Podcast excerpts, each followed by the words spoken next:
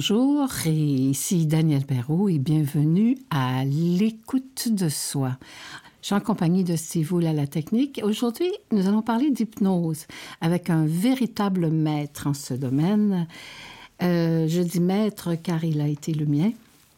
Michel Kerouac, c'est un homme d'une grande érudition. Il a mis sur pied le premier institut Milton Erickson du Québec. Il a aidé à en mettre sur pied six autres à travers le monde.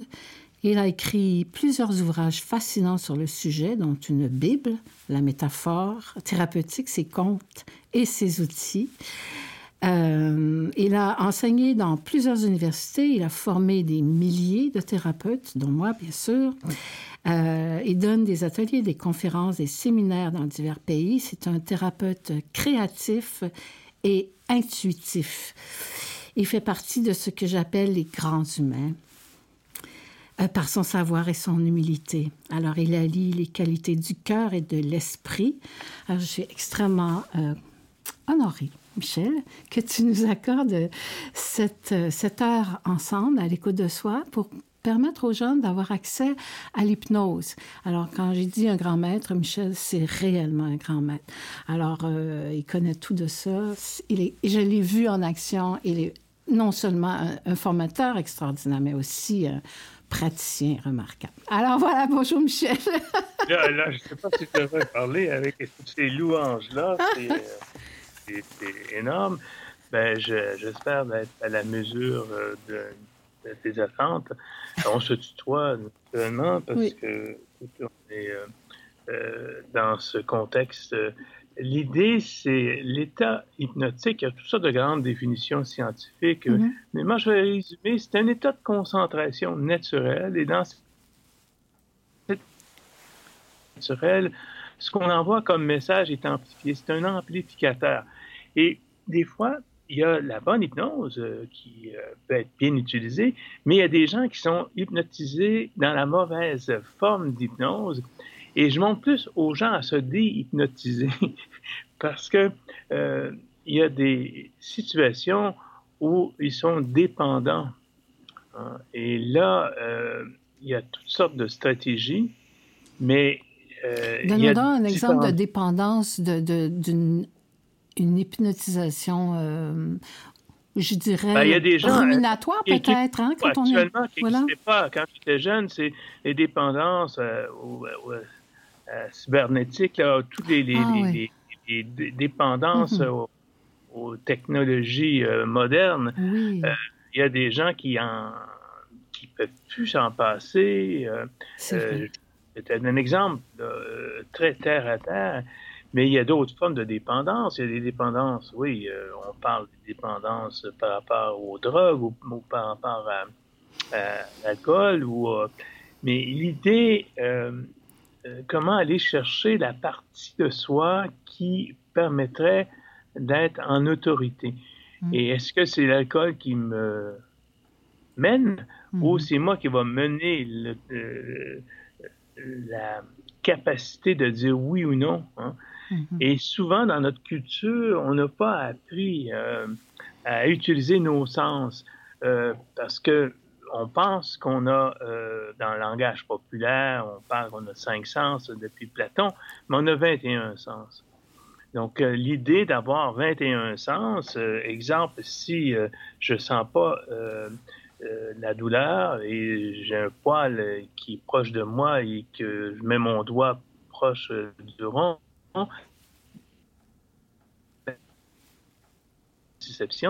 ben, je peux être en danger. Donc, euh, il y a des situations où les sens sont bien importants. Oui, on a des petits problèmes techniques. Je, je t'écoutais, puis je trouve ça intéressant. On, on, parlait de proprioception, finalement. Comment nos sens, il n'y a pas juste cinq, ils, sont, ils se déclinent de, de mille et une façons. Alors là, tu parlais d'un poil, où est-ce qu'on a de la difficulté? C'est-à-dire que si on ne sent pas la chaleur... La nociception. oui, la nociception. Tout à fait. OK. Donc, euh, euh, c'est un exemple. Mm-hmm. mais on apprend par nos sens. Tout à fait. Et souvent, on n'a pas. Dis-moi donc, Michel, on apprend par nos sens, mais j'ai l'impression que dans la, la, rapidité avec laquelle la société évolue, on perd nos sens. On n'est plus, on se déconnecte de nos sens. Je, je, je, le vois partout et même, je dirais, les adolescents déjà sont déconnectés de leur sens. Ce dont tu parlais tantôt de, d'hypnotisation, là, j'imagine, tu avec les technologies, où est-ce qu'on les jeux vidéo, on n'est pas capable d'arrêter, on est dépendant. Il n'y a pas euh, ça fait pas partie justement ça de la nociception, c'est-à-dire ce qui est quelque chose qu'on ne capte plus, on est ouais, euh, ou les informations euh, de oui et on a à apprendre. Euh, il y a euh, un exemple que j'aimerais te donner quand j'étais étudiant à l'université il y a longtemps, mais euh, moi, je suis de la génération où j'ai pas connu les cégeps, hein, donc c'était un peu avant. et quand j'étais à l'université, je représentais l'université au judo. Et au judo, entre autres, il y a quelque chose de fondamental on apprend à chuter sans se blesser. Mm-hmm. Et malheureusement, sur le plan psychologique, on ne montre pas les gens à chuter sans se blesser. Donc, euh, euh, ce qui serait intéressant, c'est un peu de... J'adore ce que j'entends, voilà. Oui, hein, d'apprendre à faire du judo psychologique et à mm-hmm. montrer aux gens quand comment on pourrait euh, euh, apprendre à s'initier à ne pas se faire mal. Donc, il y a toutes sortes de mhm. stratégies. Mais il y a ça, des ça fait partie de l'hypnose, ça? Oui, je pense qu'il euh, euh, y a un, des sens hein, qu'on appelle la, dissociation qui est, fait partie de l'hypnose. Mhm.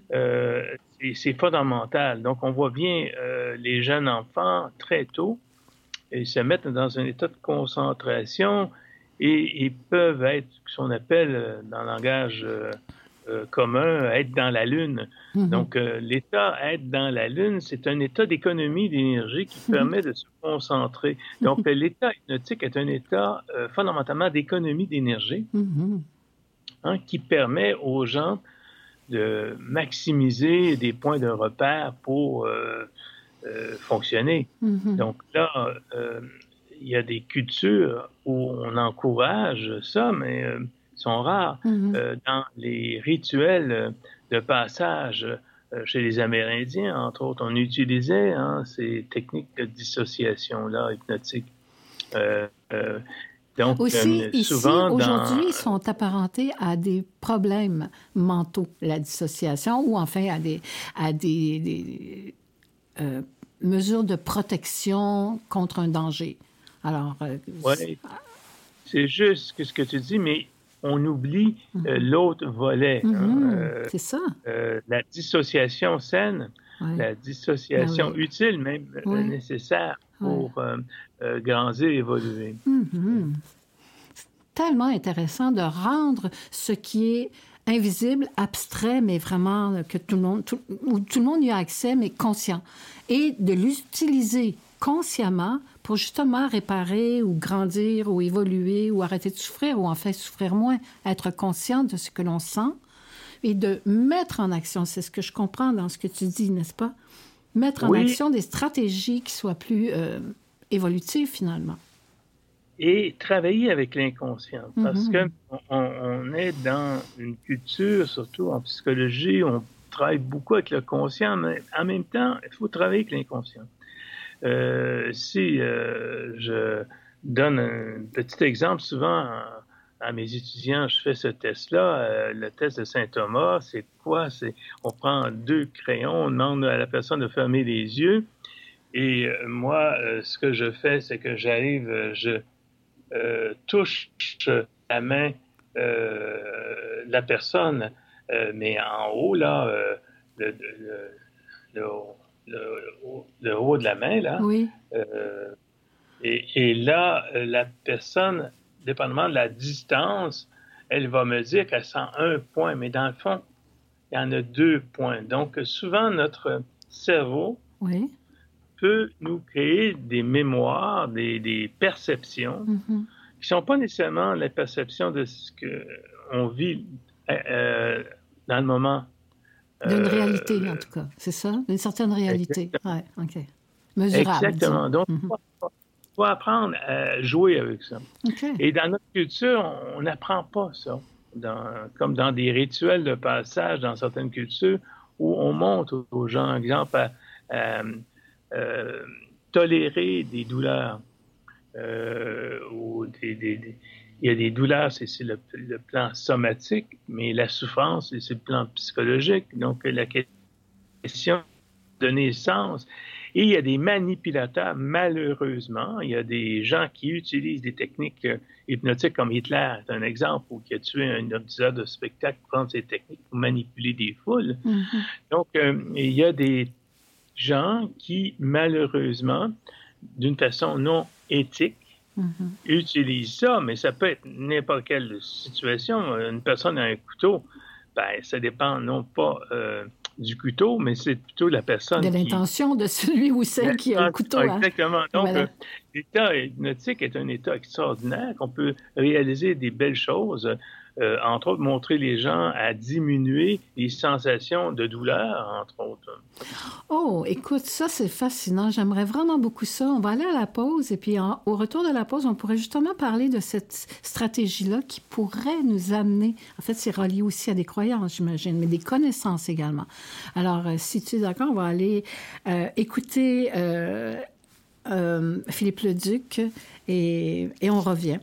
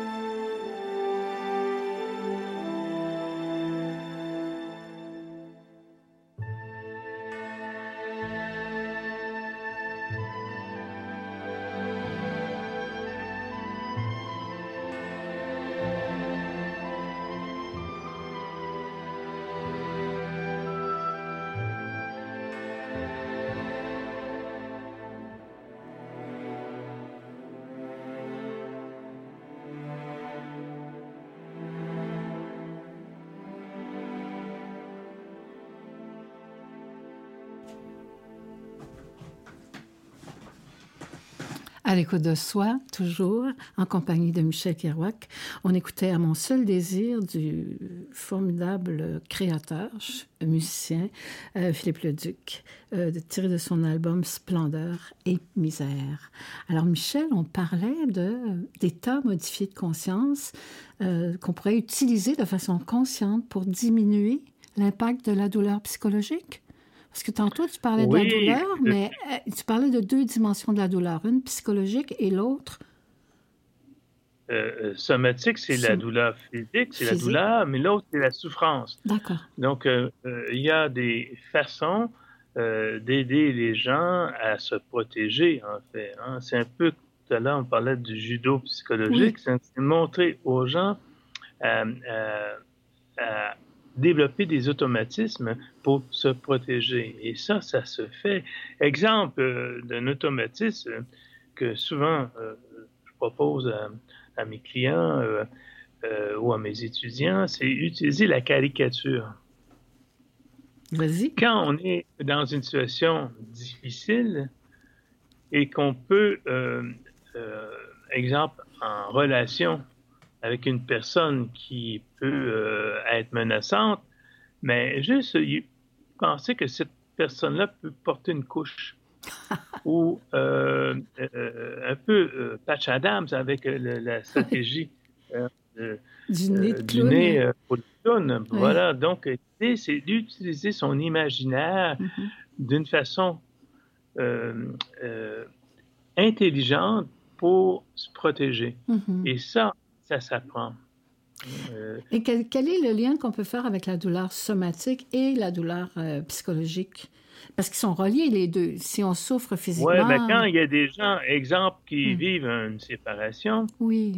Euh, il y a des gens qui, pour garder le lien, hmm. inconsciemment, pas consciemment, mm-hmm. peuvent être dans un état où, ah, là, j'avais une douleur physique. Donc, si j'ai la douleur physique, je, je, reste avec la présence. Ah oui, Mais c'est inconscient, là. Oui. Donc, euh, l'idée, c'est comment aider les gens à se protéger et utiliser euh, les sens. Mm-hmm. Exemple, euh, souvent on pensait que les gens qui, ont des acouphènes, en utilisant le, le, le sens auditif euh, peut les aider. Bien, on s'est aperçu que euh, pour les acouphènes, il y a un autre sens qui est très important pour aider euh, le traitement. Hein, c'est ce sens de, où la personne peut vibrer, le sens vibratoire? Et les vibrations parce que le euh, son, ce sont des vibrations. Les, sons sont des vibrations. Alors, utiliser les vibrations euh, de façon euh, métaphorique, si tu veux, par exemple. Ah non, pas seulement métaphorique, mais physique, hein, peut aider hein, à, diminuer les acouphènes. Il y a un de mes étudiants qui, qui est médecin qui, qui a fait un 10 pour la musicothérapie, entre autres, les musicothérapeutes, et comment, en coupant des sons, mm-hmm. Hein, il aidait les gens à se mettre dans un état de, de, confusion hein, euh, euh, momentanée pour créer cet état de disponibilité euh, d'économie d'énergie. Bah, lui, il a développé ça. moi, personnellement, je suis moins sensible à ça.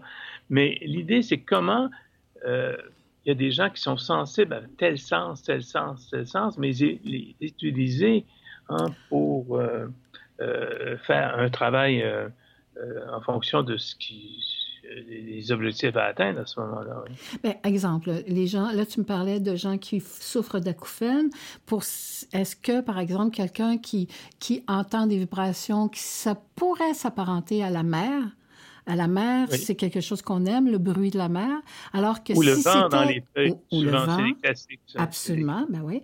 Alors que si on entend habituellement, on associe ce son-là qui est constant à des trains ou des camions qui passent ou des autobus et qui font un bruit infernal et qui nous, qui nous irritent finalement. Donc, de coupler ces, ces sons-là avec des sons qui existent encore dans la nature, mais que l'on aime, est-ce que c'est un peu ça? Oui, c'est ça.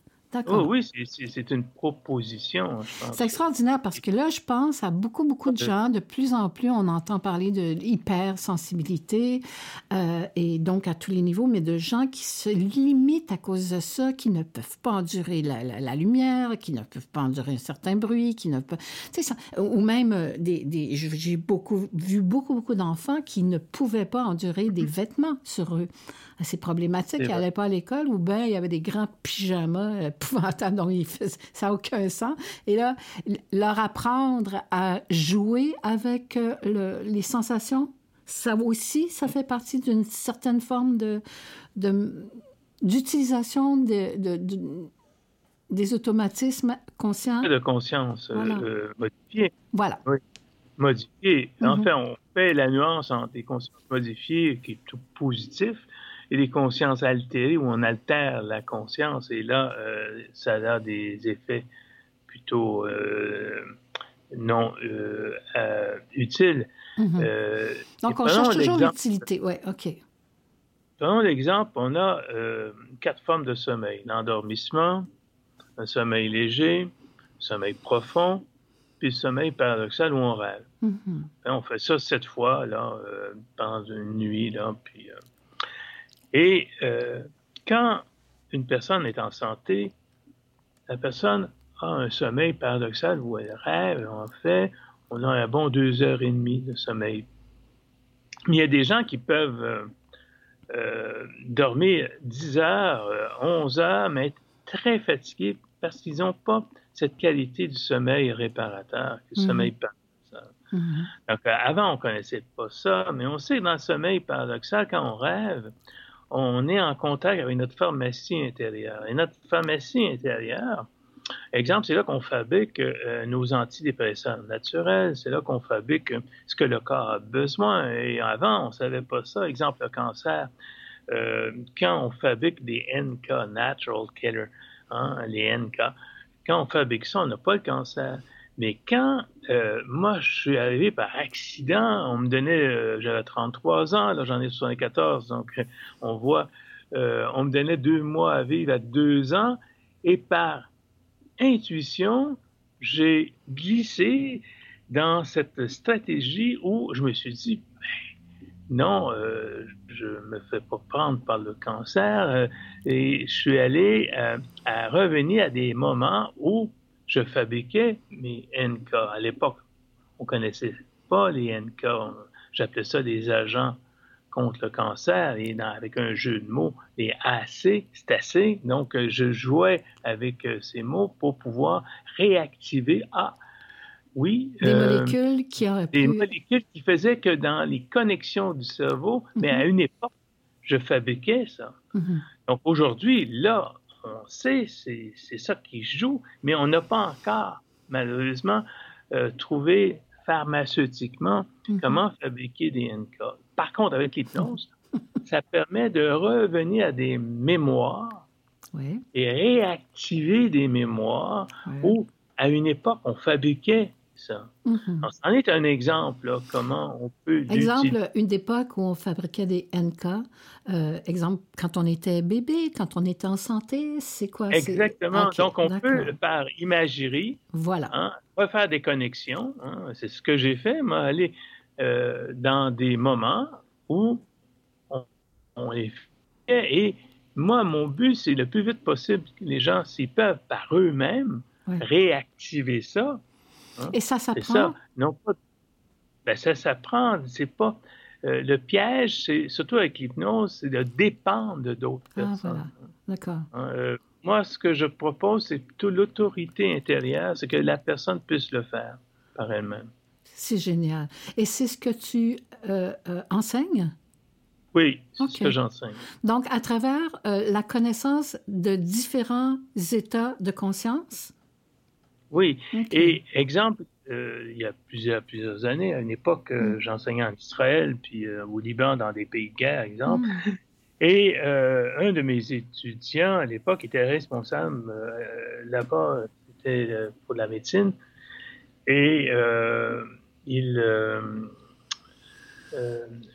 vécu cette expérience, lui, à la guerre un choc post-traumatique et comment l'état du choc post-traumatique hein, est un état hypnotique hein, euh, qui permet euh, de se dissocier, mais là, pas d'une façon positive, mais comment on peut, par contre, proposer pour le traitement de se dissocier, mais avec un, apprendre à trouver un lieu et un temps sûr pour protéger la personne, pour pouvoir mettre une distance pour faire euh, des apprentissages par rapport à ce que la personne doit apprendre. Michel, euh, ce dont tu parles, euh, évidemment, il y a toujours eu des guerres. Aujourd'hui, on, on est beaucoup plus au courant euh, journellement, presque minute par minute de ce qui se passe.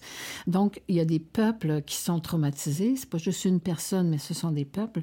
Euh, donc, est-ce qu'on peut utiliser les états de conscience quand on est en guerre, quand notre pays est en guerre, euh, quand on est soi-même traumatisé et, polytraumatisé, disons, parce que c'est pas fini, la guerre est pas terminée, puis on n'est pas sorti de là, on n'est pas ailleurs, même si on était ailleurs. Ce que je veux dire, c'est que... Oh, merde. On dit qu'il faut arrêter. Je suis désolée.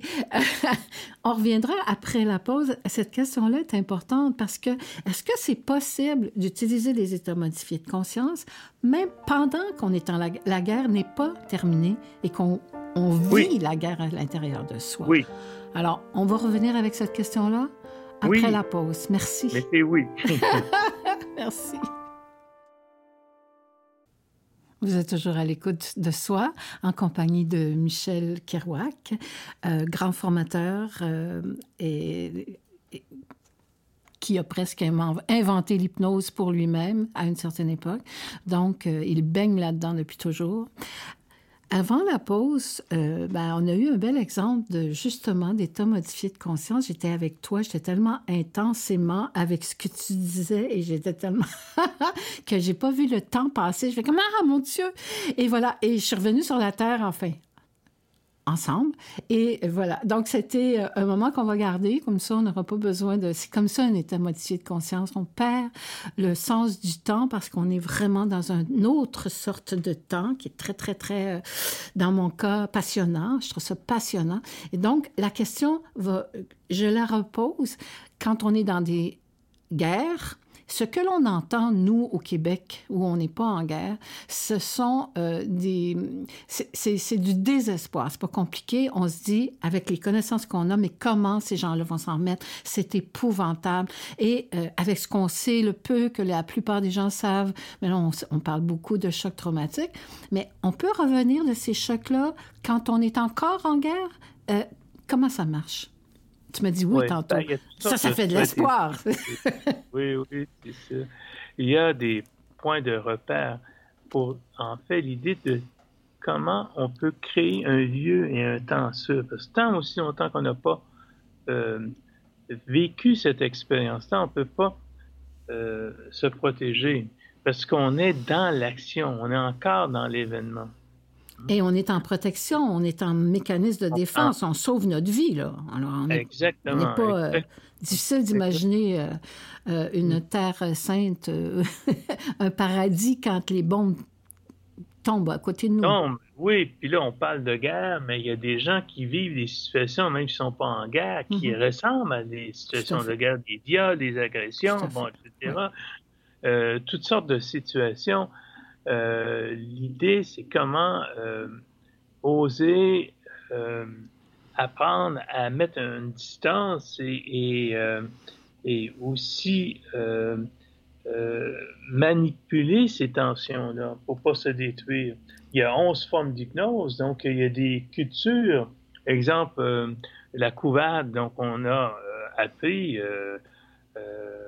quand des femmes dans certaines culture accouchent, mais euh, ils accouchent sans douleur, mais les hommes prennent la douleur. Oh, on a appelé ça la couvade.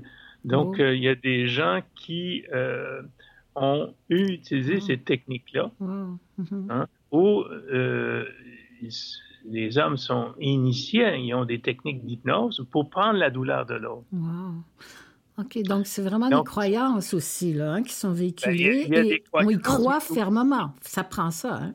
Ben, il n'y a pas seulement des croyances, il y a des automatismes. Il y a des enfants qui peuvent, par amour pour euh, ah les parents, des fois se mettre dans un état hypnotique. Mm-hmm. Hein. Euh, se placer dans un état second où ils sont complètement dissociés, mais ils prennent euh, des douleurs qu'ils ne devraient pas prendre. C'est facile à dire quelqu'un de l'extérieur, mais quand tu es pris émotivement, là, des fois, tu n'as pas cette euh, qualité de mettre ta situation en pause et, être observateur de toi-même.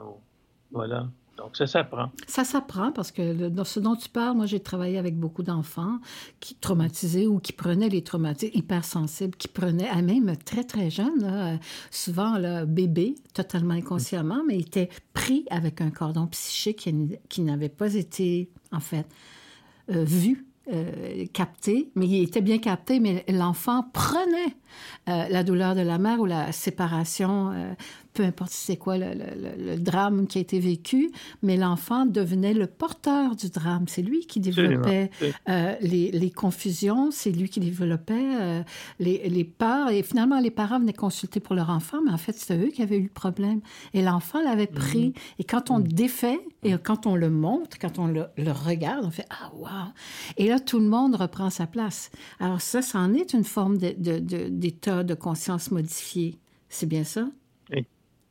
Qui est expliqué, qui fait que les, gens, les enfants et les parents, bien sûr, se libèrent de quelque chose qu'ils ne voyaient pas et qui était devenu toxique. Et l'enfant mm, portait ces traumas, plus ou moins, entre guillemets, même si c'est pas des gros traumas pour un enfant, n'importe quoi, euh, peu importe c'est quoi qu'on vit, quand on a mal, on a mal. On n'essaie pas de dire c'est plus mal que moins mal. Il y en a des pires, il y en a des moins pires.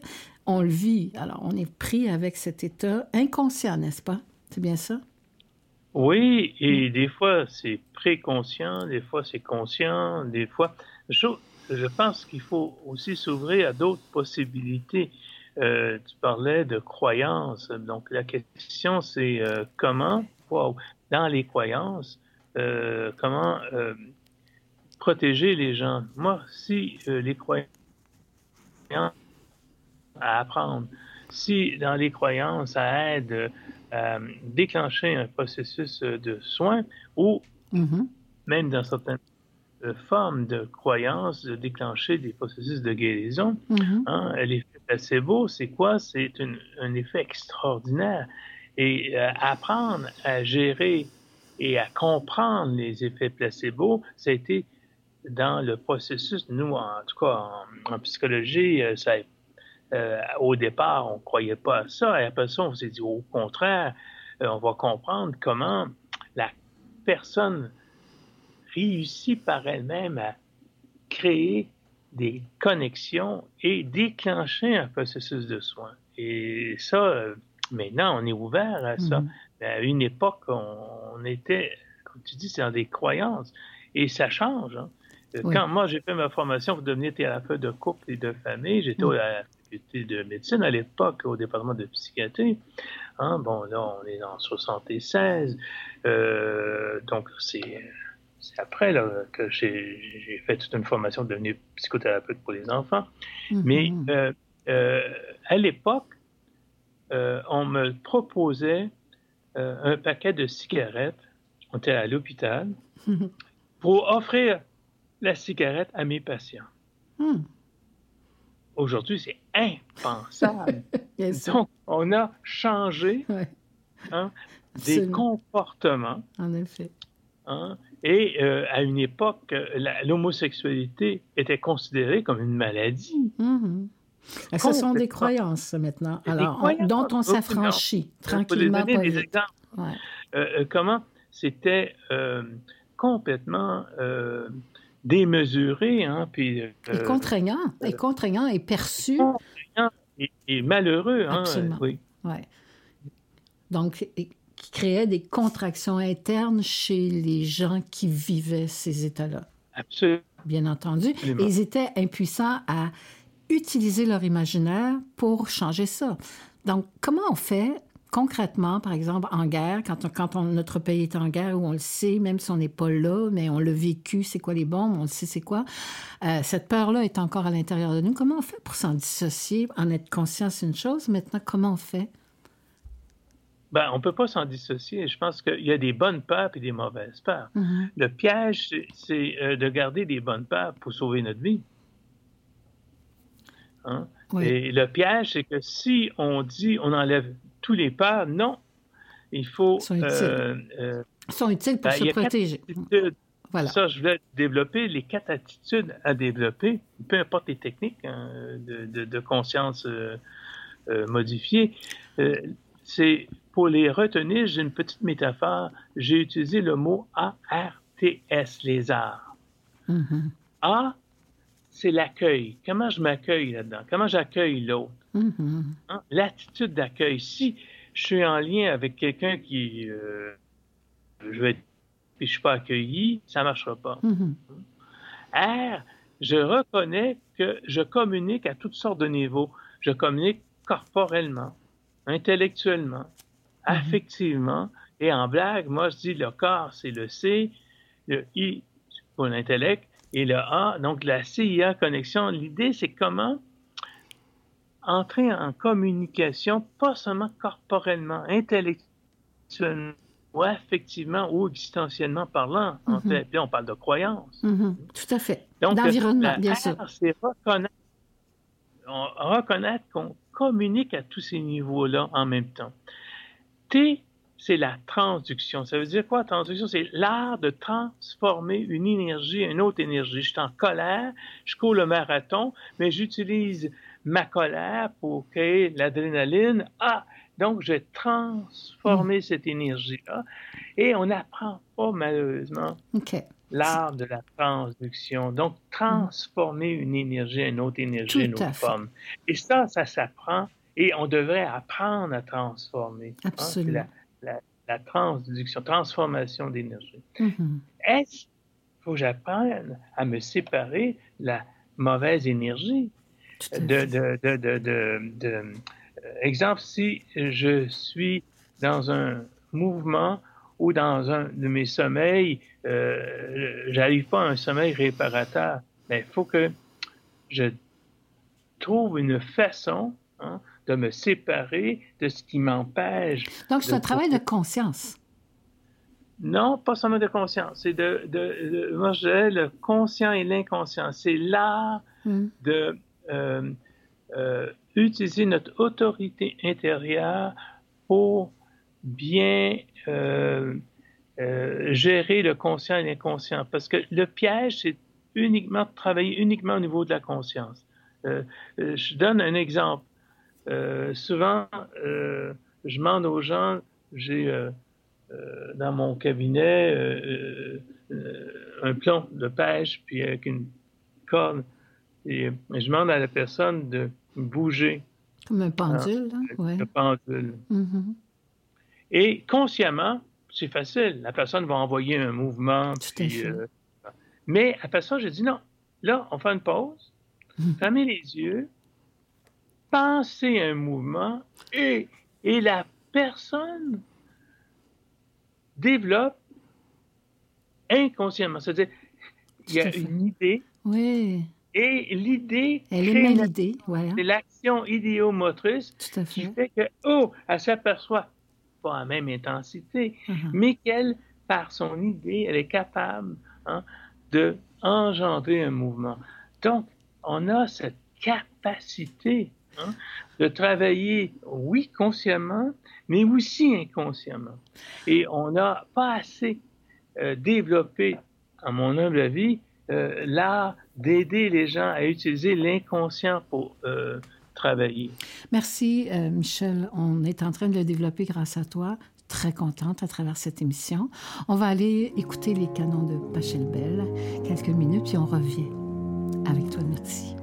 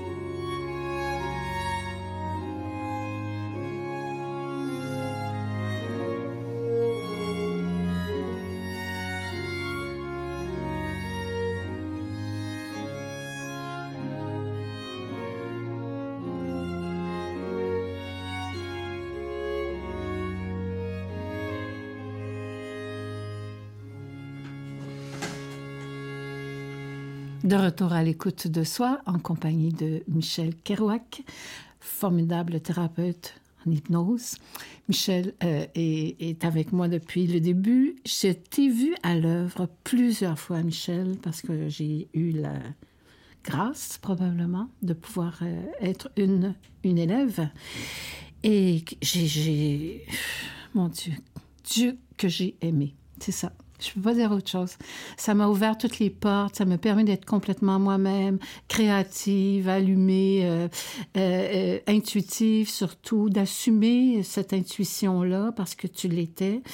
je t'ai vu, ça m'a toujours fasciné comment tu te sers de tout ce qui interagit pendant une séance d'hypnose le son des oiseaux, les klaxons, les bruits ambiants, comment tu relis ces synchronicités-là avec l'expérience du patient.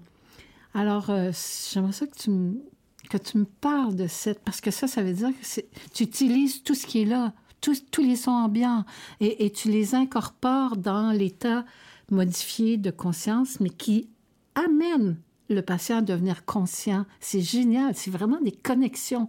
Tu parlais de connexion tantôt, là, mais toi, tu fais toujours ça.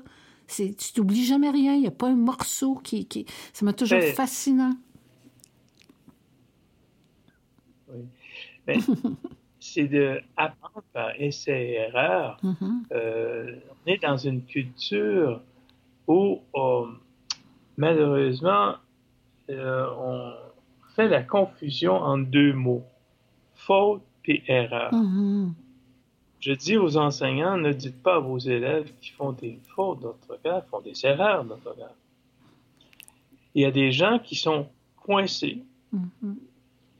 Parce que euh, euh, ils n'osent pas faire des erreurs parce qu'ils font la confusion, c'est une faute. Non, au contraire, on va apprendre d'une erreur mais une fois on se punit, on punit l'autre. Tout à fait. C'est ce qu'on a appris d'ailleurs. Oui. Ben oui. Mhm. Donc, l'idée, c'est d'aider à nuancer mhm. une faute hein, au niveau moral et si on veut apprendre, ah, on va apprendre de nos erreurs.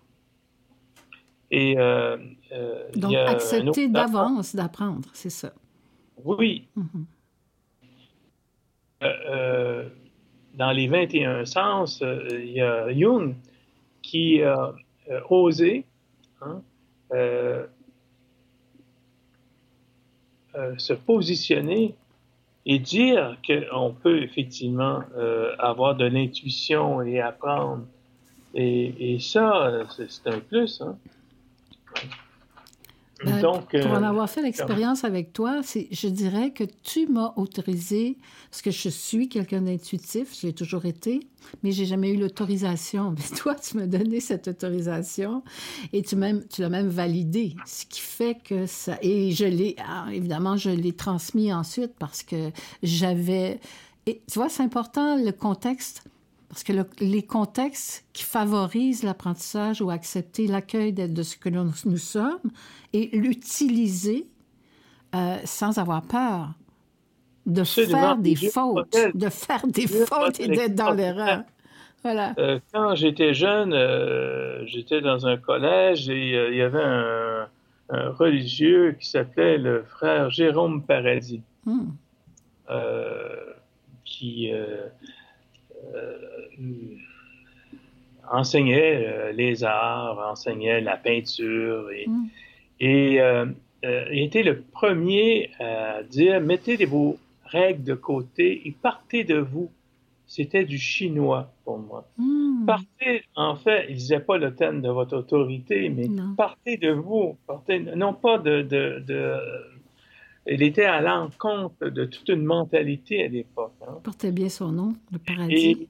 Euh, c'était le premier éducateur ou, en, ou personne en autorité euh, à envoyer le message euh, apprenez à désobéir à quelque chose qui, n'est pas en conclusion avec vous-même. Mm-hmm.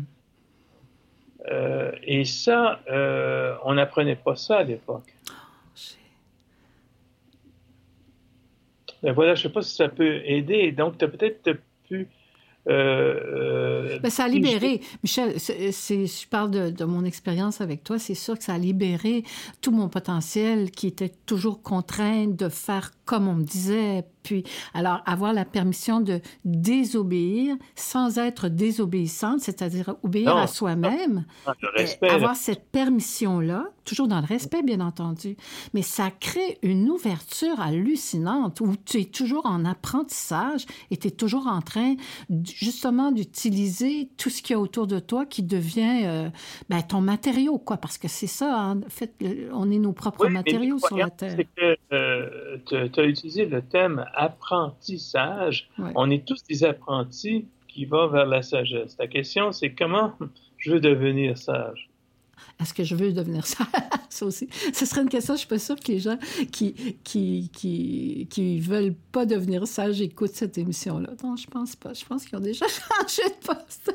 Oui, mais C'est correct aussi, c'est euh, vraiment euh, très correct. Euh, sage et obéissant, c'est différent, on se comprend bien. Tout à fait, absolument. Euh, j'aimerais ça aussi euh, que tu me relates euh, une expérience que tu as déjà eue quand tu enseignais en Europe. Je ne sais plus si c'est en Belgique ou je ne sais pas où, où il y avait un cuisinier qui s'est brûlé. Est-ce que tu te rappelles de ça? Une... Et ton intervention, tu étais là? Étais, Oui, bien, sur le champ, là, je, suis intervenu pour tout de suite, je, je, pense, c'est en Bretagne. Euh, et euh, effectivement, on a amené le cuisinier et tout de suite, j'ai fait une démonstration in vivo et c'est, je pense que c'est filmé ça. Tu l'as vu comme ça ou non? Non, je pense que tu m'en as dit. tu m'en as... Ah, je sais pas, je m'en rappelle pas. Non, je pense que ça a été filmé à toi. Oui, c'est possible. Ah ouais. Et euh, donc, on, on, le voit apparaître, qui était venu, et tout de suite, il a su aller chercher des mémoires. Donc, on peut euh, aller chercher des mémoires pour contrebalancer ça. Alors, écoute, cette expérience-là, cet homme-là, c'était... Spécifiquement pour des brûlures, ouais. hein, euh, ça en est... Euh, Parce que lui, il était vraiment brûlé, là. C'était pas une petite ah, brûlure, oui, là. oh, oui. Ah, c'est ça. Ah oui, oui. oui. Oui, qui aurait nécessité des soins d'hôpitaux, là. J'ai change, je lui ai amené à l'hôpital. Oui. Alors... Mais. Ah non, mais j'étais... Comment tu t'en es servi? Et, euh, plus, il faut le faire le plus vite possible. D'accord. On, ça donne jusqu'à pas tout à fait une heure, là, mais euh, quand on a des brûlures, je parle des brûlures, le plus vite possible, en utiliser les techniques d'hypnose. D'accord. Et donc, ce que tu as utilisé, c'est d'utiliser les mémoires emmagasinées dans l'imaginaire de cette personne-là, c'est ça? Oui, oui. Exemple, quand on, se brûle, habituellement, qu'est-ce qu'on fait? On va tout de suite mettre, euh, euh, souvent sur une main, ben, euh, en dessous de l'eau froide. Donc, l'idée, c'est comment on peut aller chercher hein, hein, une expérience à l'eau froide. OK. Donc, ça prend vraiment... On peut aller par une régression. OK. Et ça, ce sont tous des états modifiés de conscience. C'est bien ça. OK. Parce que quand on parle d'hypnose, souvent, les gens... Moi, j'aimerais ça que tu me parles des, des fusibles quand on, les gens veulent euh, euh, utiliser l'auto-hypnose. Euh, habituellement aux gens, je propose d'utiliser des fusibles de protection. J'ai travaillé avec des personnes qui ont été victimes de sectes dangereuses, comme l'ordre du temple solaire et tout ça. Mm-hmm. Donc, il y a des gourous qui utilisaient des techniques d'hypnose pour manipuler les gens. Uh-huh.